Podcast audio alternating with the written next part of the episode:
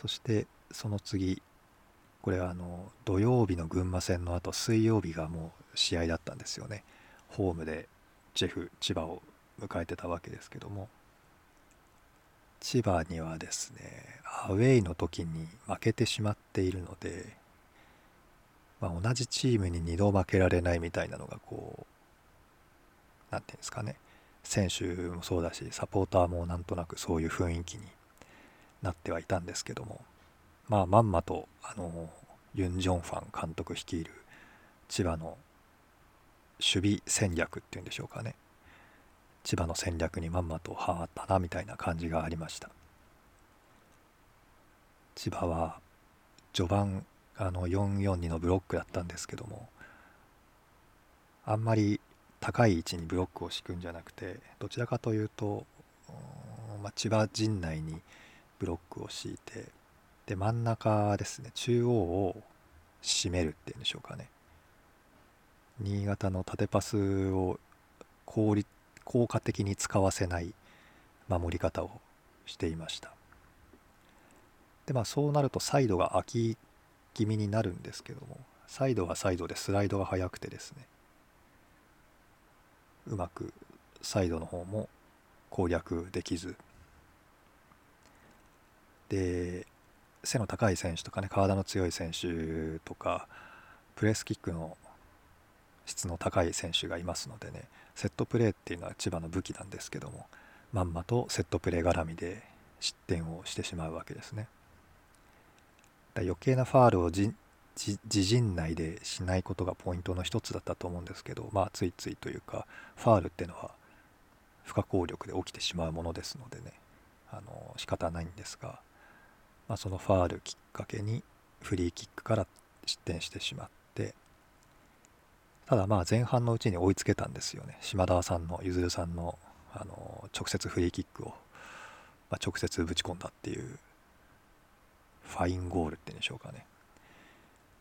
これあのダダイジェストっていうんですか？ハイライトっていうんでしょうかね。あの動画が上がってると思うんでね。是非見ていただきたいなと思いますけども。すごいキックでした。それで前半で追いつけたんですけども後半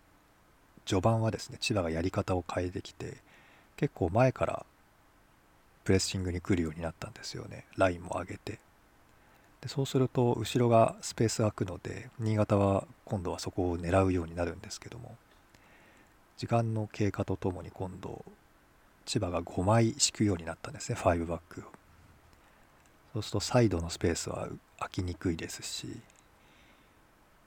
スライドしなくても守れるっていう利点が千葉に生まれてですね千葉はなんとなく余裕を持ちながら新潟が攻めあぐねるっていうパターンがですねすごい続きましたね時間帯として。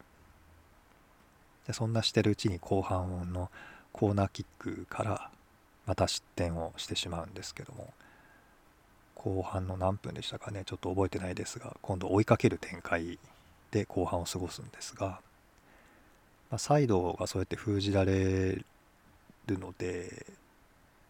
うまくこう前後のギャップを作り出して崩していくっていうのが多分選択肢になると思うんですけども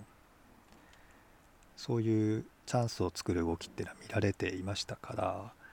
なんかもうなすすべなしでどうにもならずに負けたっていう感じではないですのでね、まあ、負けてはしまいましたけどもうんまあ悲観的になる負けではないかなとは思っていました。で力蔵さんも監督もあの勝ち点は失ったけども自信を失うことはないそういうゲームだったということを伝えてましたし選手も多分そういうふうに感じてるんじゃないかなと思います。でまあ幸いにして横浜も引き分けたんだったかな。そんなにこう勝ち点が離された感じではなかったので大事なのはその次だったわけですよね。つまりこの昨日か7月10日の、えー、アウェー山口戦だったわけですけども。